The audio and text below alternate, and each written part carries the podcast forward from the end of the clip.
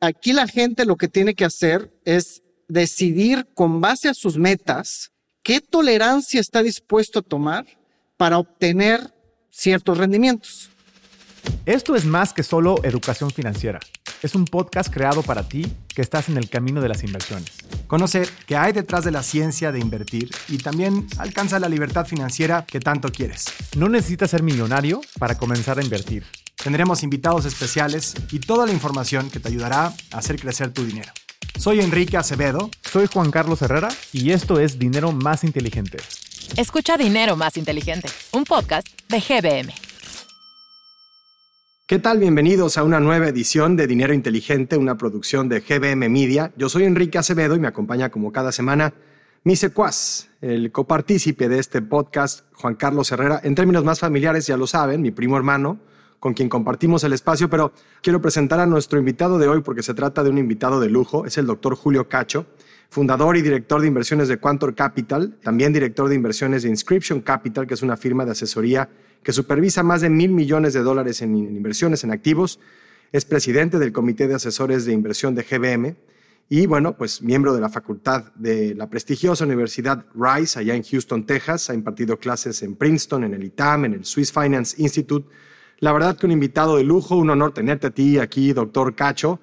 Bienvenido. Y hablar de un tema importantísimo, ¿no? Porque yo siempre que escucho contenidos en podcast, en cualquier otro formato sobre asesoría financiera, sobre alfabetización o, o estos temas, siempre se concentran en la parte de rendimientos y rara vez hablan de riesgo. Y me parece que la ecuación pues está completamente incompleta si solamente se enfoca en uno de estos dos elementos. Así que bienvenido como siempre a este espacio y pues a darle. Gracias, sí, exactamente. Eso es, digamos, yo creo que es un principio fundamental en finanzas y de hecho un, un hecho, uno de los hechos más importantes, que es que riesgo y rendimiento esperado están relacionados. Esto se observa empíricamente, históricamente, eh, en muchas situaciones. Por ejemplo, tú puedes tomar los T-bills, que son los bonos del Tesoro de Estados Unidos de corto plazo y tú verás que tiene pues muy poca volatilidad, muy poco riesgo. Pero a su vez también históricamente ha tenido pues un rendimiento bastante bajo. En cambio, si tomas, por ejemplo, las, el performance de las 500 empresas más grandes de Estados Unidos, si tomas, por ejemplo, el índice que se le llama el SP 500, eh, pues ese índice se ha movido muchísimo a través de la historia, ¿no? Muchísima volatilidad, pero también los rendimientos han sido pues más altos. Entonces, lo que significa esto es que si tú eres una persona muy adversa al riesgo, es decir, si no quieres tomar volatilidad o riesgo, pues debes de esperar rendimientos muy bajos. En cambio, si eres una persona que eres muy tolerante a la volatilidad, al riesgo, y quieres tener rendimientos altos, pues no te queda otra más que tomar mucha volatilidad o, riesgo. Entonces, este es un hecho que observamos, que está muy documentado, y como tú dices, aquí la gente lo que tiene que hacer es decidir con base a sus metas, ¿Qué tolerancia está dispuesto a tomar? ¿Qué volatilidad está dispuesto a tomar para obtener unos ciertos rendimientos? O sea, ¿cuál es tu perfil de riesgo? ¿no? Y en ese sentido, ¿qué, ¿qué, tanto estás dispuesto a, en qué momento de tu vida y en qué momento de, tu, de tus ingresos estás dispuesto a invertir en cualquier posición con el riesgo que eso puede implicar, dependiendo si son bonos del tesoro, si son eh, mercados públicos, etcétera, ¿no? Sí, así es, exactamente. Va a depender de tu perfil como persona, dependiendo en qué, qué edad tienes, ¿no? Eh, dependiendo qué, qué tanto te gusta dormir bien en la noche, ¿no? Qué tanto te preocupas por tus inversiones. Y también, pues, ¿para qué vas a utilizar ese dinero, no? No es lo mismo si vas a pagar la colegiatura de tus hijos dentro de un año, a lo mejor no puedes tomar mucho riesgo, ¿no? Porque sabes que vas a necesitar ese dinero en un año. Pero en cambio, si es dinero que a lo mejor lo vas a usar para tu retiro en 30 años o 40 años, pues puede, podrías tolerar fluctuaciones temporales ¿no? más fuertes. Entonces, definitivamente depende de en qué parte de tu ciclo de la vida estás, qué tan tolerante eres a las fluctuaciones y también tu tipo de ingresos, ¿no? O sea, si eres una persona, eres un médico, por ejemplo, o alguien que trabaja para el gobierno, donde tienes un trabajo más o menos estable, pues a lo mejor puedes tomar un poquito más de riesgo en tus inversiones, ¿no? En cambio, si eres una persona que tu trabajo depende de cómo son las fluctuaciones en la economía, o sea, es decir, si tu trabajo está, es muy dependiente del ciclo económico, pues a lo mejor no quieres tomar tanto riesgo en, o tanta volatilidad en, en, en, los mercados financieros, en acciones, por ejemplo, porque podría ocurrir que hay una recesión y no solamente pierdas tu trabajo, sino también al mismo tiempo baja el valor de tus inversiones, de tus ahorros. Hmm.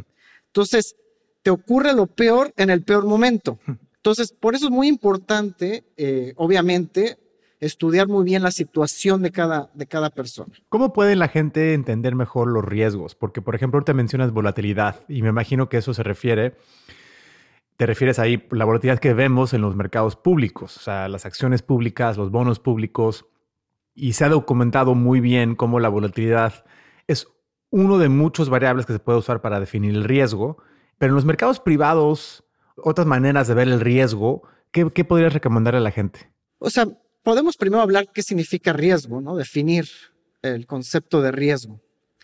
Y riesgo en los mercados en general, en cualquier inversión, no solamente en los públicos, también en los privados, significa que existe un evento en el futuro con probabilidad positiva que en pocas palabras que el valor de tus inversiones pueden bajar de valor temporalmente o permanentemente. Eso es un riesgo. A la gente no le gusta perder dinero, ¿no? O sea, es algo que a los seres humanos les causa pues un dolor.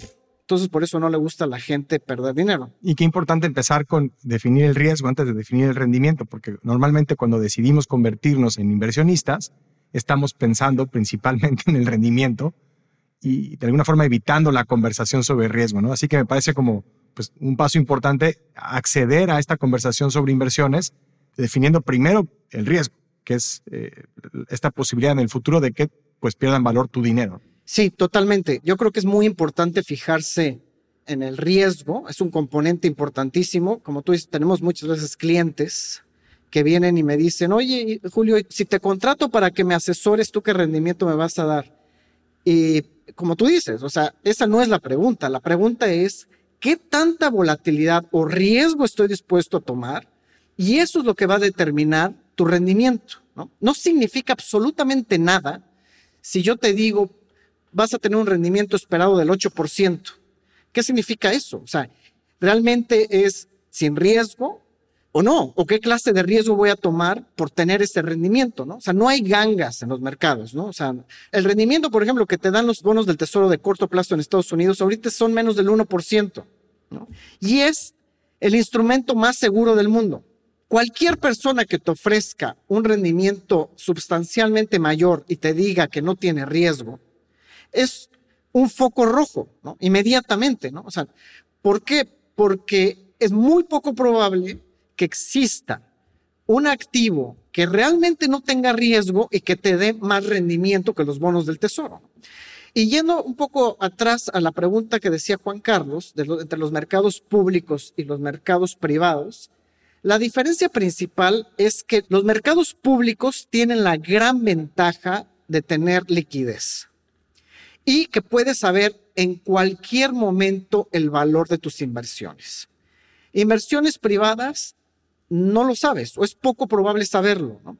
Muchas veces no existe un mercado. Por ejemplo, cuando tú compras una casa, tú realmente sabes el valor de tu casa cuando la compras o cuando la vendes entre las dos observaciones, pues tienes una idea del valor, pero realmente no sabes. Solo lo vas a saber hasta que la pongas a la venta y se ocurra la transacción. En los mercados públicos, la ventaja que tienes es que todo momento tú sabes cuánto vale tu inversión y no solo eso, que la puedes vender en cualquier momento. Más aún, tienes millones de inversionistas viendo el mismo activo.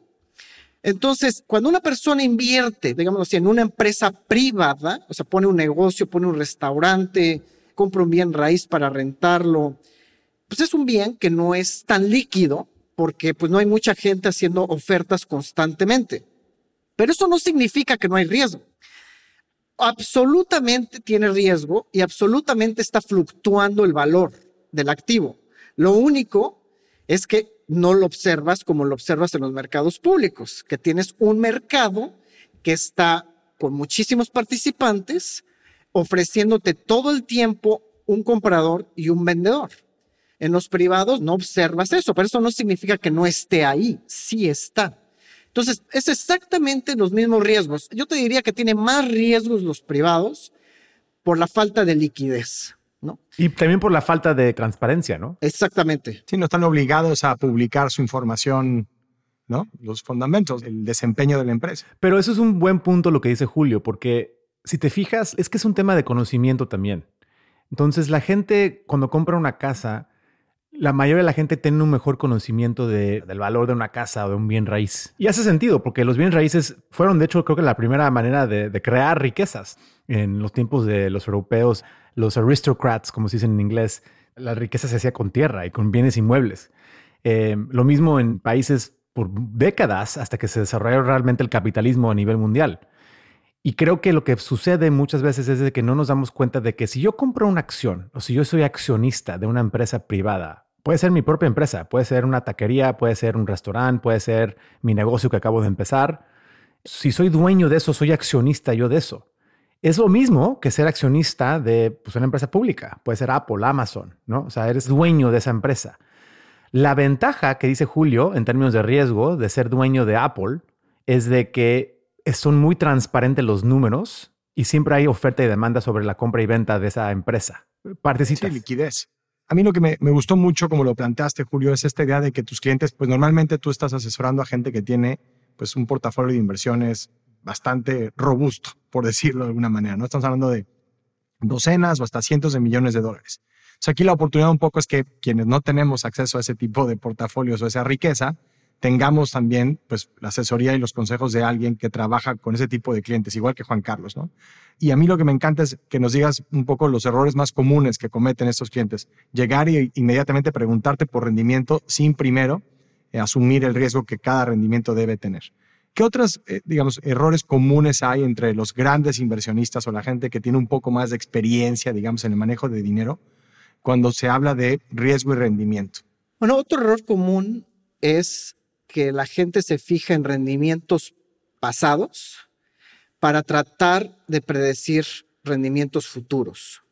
Para darte un ejemplo, hay muchos asesores financieros o inversionistas que buscan por ejemplo, fondos que les ha ido muy bien en el pasado. Y lo que deciden es invertir en estos fondos tratando o esperando de que en el futuro pues vayan a seguir estos rendimientos. Lo que se observa en la evidencia empírica eh, año tras año es que no hay persistencia en los rendimientos históricos. ¿Esto qué quiere decir? Que si hay un fondo que le fue bien en los últimos cinco años, esto no significa que le va a seguir yendo bien en los siguientes cinco años. Hay muy poca relación, de hecho la relación es cero. Entonces, el error que comete mucha gente es buscar a asesores financieros o portafolio managers o fondos que les fue muy bien en los últimos cinco años y le ponen su dinero ahí.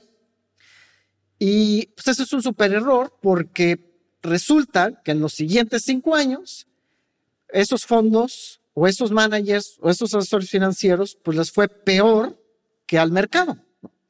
Entonces, esta falta de persistencia, mucha gente no, no lo conoce. Otro error que también veo, Julio, y seguro tú has visto esto también, es que también solo ven una parte del rendimiento. Es decir, la gente a veces dicen, no, pues yo quiero ganar el 5%, que es lo que me deja la renta de mi casa. Pero ahí nomás están viendo una parte del rendimiento, que es el, vamos a decir, el cupón o el dividendo, el cash flow. Sí, claro. Hay muchos ejemplos de esto, ¿no? Dos principales y que me ha pasado con clientes.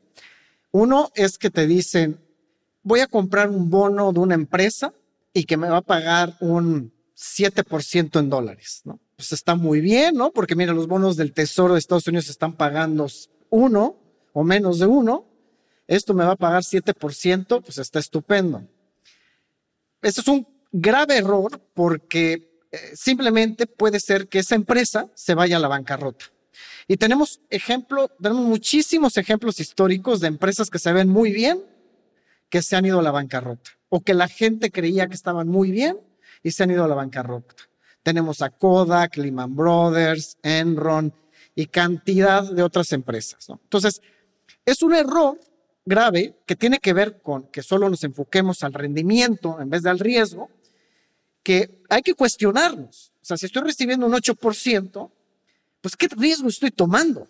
¿No? O sea, yo creo que es muy importante para, para la gente que nos está escuchando, en el, cuando ellos vean que alguien les ofrece un rendimiento alto, eso es un foco rojo. Inmediatamente deben de cuestionarse, pues qué riesgo estoy tomando. Porque puede ser que tú no lo ves, pero de que está ahí, está ahí. O puede ser también que es un fraude. Entonces te ayuda muy bien a entender por, por qué te están pagando ese 8%. Y está bien que vean los riesgos, que un benchmark o que un buen indicador de cuánto riesgo es algo, que usen los CETES o que usen los bonos del Tesoro de Estados Unidos de corto plazo, como los T-bills, como referencia. Porque acabas de decir el 8%, pero si los bonos del tesoro pagarían el 8%, pues entonces el 8% ya no es tanto riesgo. O sea, como que la, el foco rojo ya no, se, ya no se brincaría, ¿no? Claro, exactamente. O sea, es relativo, exacto. Aquí yo lo que hice es foco rojo porque es 8% que te digan que es sin riesgo.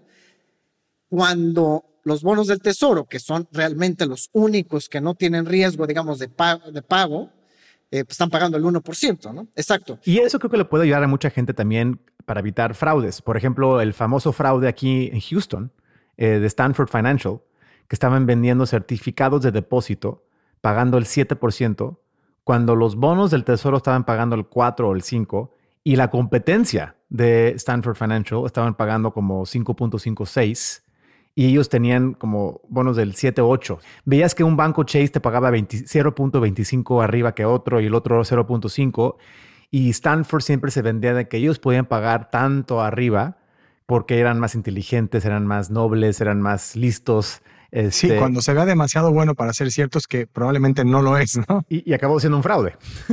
Exactamente. Y en México se da mucho, sobre todo en México o en Latinoamérica, que se da mucho esto de los prestamistas, ¿no? De las financieras, estas que le prestan dinero a la gente y les ofrecen, pues, que un rendimiento alto. Pero pues en verdad están tomando un riesgo altísimo, ¿no? Porque le están prestando dinero a otra gente que realmente no sabe si va a tener dinero a la mera hora de pagar, ¿no? Y muchas de estas cosas son juegos estos de Ponzi, ¿no? Que son pirámides prácticamente, ¿no? Que usan el dinero de otras personas para pagar cupones, para pagar rendimientos, cuando pues en el fondo pues el que está tomando todo el riesgo es el inversionista, ¿no? Completamente lo está tomando, ¿no? Y por eso le están ofreciendo un rendimiento supuestamente alto, ¿no? Pero tenemos muchísimos ejemplos de fraudes ahí y de que pues a la mera hora pues no reciben esos rendimientos que estaban prometidos o que hay otras formas más eficientes de tener el mismo rendimiento. Y, eso es justo lo que te quería preguntar, ¿no? Porque parece casi que estamos promoviendo la idea de que no invierta la gente ante la posibilidad del riesgo, del fraude, de, que pierda su dinero, pero la intención simplemente es que la gente invierta de manera responsable y con un perfil de riesgo que no le quite el sueño y que tampoco le genere problemas financieros que no tenía en un primer lugar, ¿no? Entonces, recuperando esta idea de cómo sí incorporarse al mercado de las inversiones, cómo convertirse en un inversionista responsable, manejando bien tu dinero. ¿Qué son las ABCs, los primeros pasos que debe tomar alguien que dice, bueno, ok, ya me explicaron qué onda con el riesgo, ya entiendo que esto se a esto se debe ajustar mi expectativa de rendimiento, tengo una lana que quiero invertir, cuáles son los primeros pasos que yo debo tomar para establecer mi perfil de riesgo y para empezar este camino de, inversión. Perfecto, sí. No, obviamente, claro, no estamos sugiriendo que la gente no debería de, invertir, al contrario, lo que estamos diciendo es de que más bien sí invertir, pero tener cuidado. Y eh, en términos a responder tu pregunta, yo mencionaría aquí otro de los hechos más importantes en inversiones, que es el que es muy poco probable encontrar gangas en los mercados. ¿Qué significa esto? Tiene que ver con el primer punto, que riesgo y rendimiento están relacionados y que es muy poco probable encontrar un activo que tenga muy poco riesgo y mucho rendimiento, o un fondo que te dé muy poco riesgo con mucho rendimiento. Entonces, aquí lo que significa es que realmente el único free lunch, como le llaman los americanos, o la única ganga es diversificar. Lo principal que debe de hacer una persona que quiere invertir es intentar diversificar lo más posible. ¿Qué significa esto? Intentar invertir en la mayoría de los activos que existen en el mundo. Por ejemplo, tratar de ser accionista del mayor número de empresas en el mundo, no solamente en tu país, sino alrededor del mundo. Y existen índices que te permiten hacer esto. Por ejemplo, hay unos vehículos que se llaman los ETFs o los fondos mutuos también, que a muy bajo costo te pueden ofrecer que puedas invertir, por ejemplo, en las 9000 empresas más grandes del mundo. Ahora, ojo, con las 9000 empresas más grandes del mundo podría ser que tu rendimiento sea menor que si te fue muy bien en una empresa que tú empezaste. Pero eso se explica por el riesgo que tomaste haciendo esa una empresa. ¿correcto? O sea, porque mucha gente creo que se confunde cuando dicen, no, pues yo, yo sí puedo ganar mucho dinero haciendo cosas en mi negocio. Puede ser que sí, pero el riesgo que estás tomando es también mucho mayor que invertir en las 9.000 empresas más grandes del mundo, ¿no? Y eso se compensa el riesgo. Sí, de acuerdo. Cuando comparamos una empresa, por ejemplo, un emprendedor que invierte en una empresa y la trabaja, lo que sucede también ahí es que mucha gente confunde dos tipos de capitales. Existe el capital financiero y el capital humano, que son dos formas de tener rendimientos diferentes. El capital humano es lo que te compensa por tu trabajo, es el tiempo que estás dedicando o tu expertise que estás dedicando y te están pagando por eso. Es decir, si yo pongo un restaurante y trabajo en el restaurante, voy a tener dos tipos de ingresos. El primero es como yo trabajo en el restaurante, pues voy a tener un salario por ser un empleado del restaurante. Estoy dedicando mi tiempo. Pero por el otro lado, puse dinero porque invertí en el negocio y eso me va a dar un rendimiento sobre mi capital. Entonces, primero hay que distinguir esas dos cosas, ¿no? Lo que estamos hablando aquí es rendimiento sobre el capital financiero, no sobre tu tiempo no sobre tus talentos, sino más bien sobre el rendimiento sobre tu capital. Y efectivamente, cuando tú pones tu dinero como capital en una sola empresa, en un restaurante, por ejemplo, estás tomando muchísimos riesgos que no necesariamente te van a compensar. Si piensas, por ejemplo, si en poner un restaurante, pues debes de pensar, ¿por qué pongo este restaurante? Como inversión. Es porque yo creo que el sector restaurantero es el sector que mejor le va a ir en el mundo? ¿Es eso? O si lo estoy poniendo en México es porque creo que a México le va a ir muy bien, mejor que a todos los demás países del mundo. ¿Es por eso? O sea, te tienes que cuestionar realmente por qué estás poniendo ese negocio, ¿no? Fuera del capital humano. O sea, si es porque quieres trabajar en este restaurante, esa es otra pregunta totalmente. Pero si es por poner tu dinero, en un restaurante, pues a lo mejor te conviene más invertir en todo el sector restaurantero en vez de solo poner un restaurante, en todo el sector. ¿Por qué? Porque si tú solo pones un restaurante, te enfrentas a muchos riesgos que no te van a compensar realmente y te pueden perjudicar. Yo, Por ejemplo... Yo quiero dar un ejemplo de un cliente. Tenemos un cliente que le gusta invertir en bienes raíces y le ha ido muy bien eh, lleva 10 años ya invirtiendo en varios condominios, en hoteles, en departamentos multifamily en Estados Unidos. Y le pregunté el otro día cómo le ha ido, cómo va, y me dice, no, que va a empezar a invertir más dinero en sus proyectos, que porque le ha ido mucho mejor que en el mercado. Su portafolio tenía, de hecho, más bonos, tenía como 70% bonos y 30% acciones. Él se refería al mercado, ese portafolio. Pero lo que le ayudamos a ver es de que él hizo más del 320% en, en rendimiento en 10 años. Nada mal, muy bien en, todos sus proyectos. Muy bien. Muy bien. 320% nada mal. Pero, pero, pero escucha, si él hubiera invertido en todos los el sector de bienes inmuebles de Estados Unidos a través de un índice, hubiera ganado el 480% en el mismo periodo del tiempo. O sea, es decir, hubiera tenido menos riesgo y más rendimiento y mayor rendimiento que lo que él tuvo que hacer solo. Entonces, realmente, eso es el costo de oportunidad también que la gente no ve. Que el rendimiento que vienes en una inversión, de hecho, lo que dice Julio del riesgo que te compensa, el riesgo sistemático se llama, es el riesgo mercado. O sea, el mercado es el que subió. Y porque subió todo el mercado de bien raíces, pues también la gente que está invirtiendo en ese mercado. Es como las criptomonedas. Ahorita, si sube Bitcoin muchísimo, es muy probable que todo el sector de criptomonedas está subiendo. O si hay un crash mañana de criptomonedas, pues es muy probable que vayas a ver la mayoría de las criptomonedas también bajar al mismo tiempo. la correlación va a ser muy alta. Lo mismo lo vemos en, los sectores de la economía. Y qué bueno que hablas de cripto, pero lo importante era empezar con esta conversación de riesgo y rendimiento, porque a diferencia de otros podcasts, otras verticales que hablan sobre inversiones, sobre mercados, sobre esta idea de alfabetización financiera, ¿no? Creíamos que este era el tema con el que deberíamos de comenzar, Julio, porque había que ajustar expectativas. Todo mundo te vende esta varita mágica hoy de invierte en cripto, NFTs, métele al mercado de bienes inmuebles. Estos son los cuatro puntos que tienes que lograr para volverte millonario en tres días, ¿no? Casi, casi de aquí están los números de la lotería.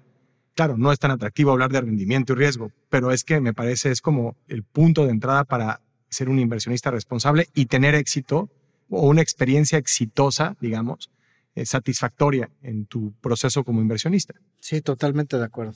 es muy importante establecer que existe esta relación, que es un hecho, no es una teoría, es un hecho, que riesgo y rendimiento esperado están relacionados. Entonces, es eh, muy importante dejar eso sentado primero, o sea, definirlo.